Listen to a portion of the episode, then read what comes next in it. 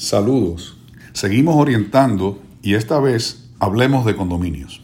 ¿Por qué se dice que hoy en día es difícil hacer una hipoteca en un condominio, o mejor conocido como propiedad horizontal? Primero hay que identificar el tipo de producto que queremos trabajar. Identificar si el préstamo será FHA, VA o veterano, USDA Rural, convencional conforme a Fannie Mae o para cartera del banco comercial.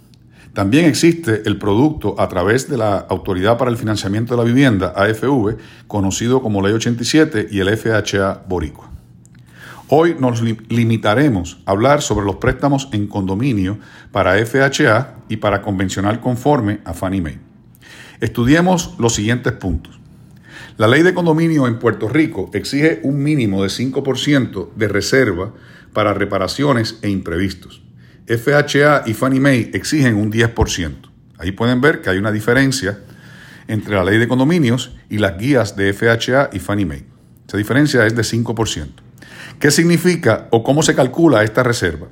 Digamos que la suma de todos los pagos de mantenimiento, lo que se conoce como HOA, Home Owner Association Dues, de todas las unidades del condominio, nos dan un total de 100 mil dólares al año pues la reserva mínima tendría que ser el 10% de esos 100 mil dólares o 10 mil dólares en este ejemplo en específico. Otro punto es la delincuencia en pagos de la cuota de mantenimiento, la Homeowner Association Dues. No pueden exceder del 15%. Mi sugerencia es que cuando soliciten esta certificación a la administración del condominio, lo hagan a fin de mes cuando la mayoría de los condóminos ya han pagado. FHA no permite en los condominios que están certificados y o autorizados por esto que más del 50% de las unidades tengan un financiamiento asegurado por FHA. Esto es para el full review y no así para el single unit approval.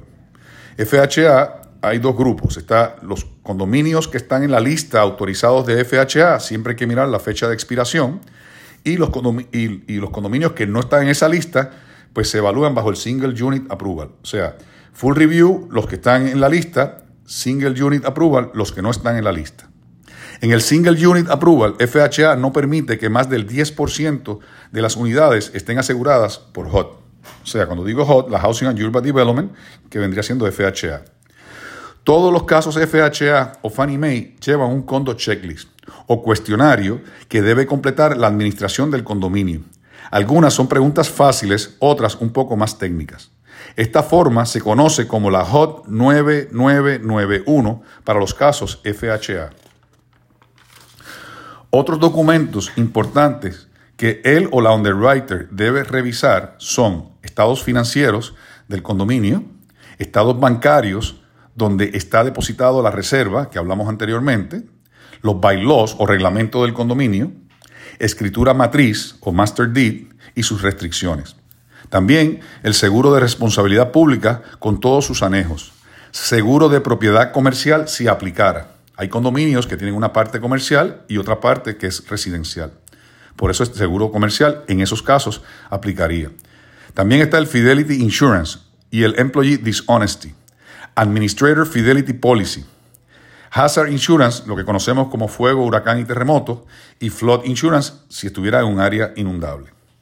También el condominio valuation, lo que se conoce como ISO, ISO, es la valoración del condominio. Esto se hace cada dos años que se prepara para la renovación de la póliza de seguros. Las pólizas deben ser full value o bare wall más la H06, que es el contenido. También es importante que el underwriter eh, certifique, ¿verdad? A través del attachment C, es una certificación del underwriter que revisó todos los documentos antes expuestos y a su mayor entender el condominio cumple con los requisitos. Para los casos Fannie Mae conformes hay una certificación nueva que nueva, ¿verdad? Que, que, surgen debido al colapso del condominio en Miami, Florida, conocido como el Champlain Tower South sucedido este evento desgraciado y muy triste el 24 de junio del año 2021. sea, ¿cuáles son estos requisitos adicionales que exige Fannie Mae? Pues un experto en ingeniería estructural, además del tasador, deben certificar que el condominio no sufre de daños estructurales a simple vista luego de una inspección hecha por estos. También exigirían las minutas últimos seis meses de las reuniones de la Junta de Condómines para asegurarse no se hayan discutido temas sobre daños estructurales, entre otras cosas. Para Fannie Mae, eh, pueden googlear eh, Fannie Mae Condo Guidelines y para FHA pueden referirse al Handbook 4000.1, sección de condominios. Quiero traer a, su atención que cuando el titular o vendedor actual es la misma FHA, es mucho más sencillo, ya que no hay que entrar en tanto detalle. Eso sí, una vez el cliente le compre a FHA, si en un futuro desea vender, ya sí hay que dejarse llevar por las guías y requisitos de HOT o de FHA.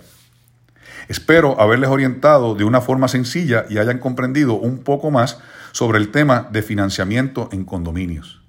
Para mayor información, referirse a las guías y o a sus underwriters en sus respectivas instituciones.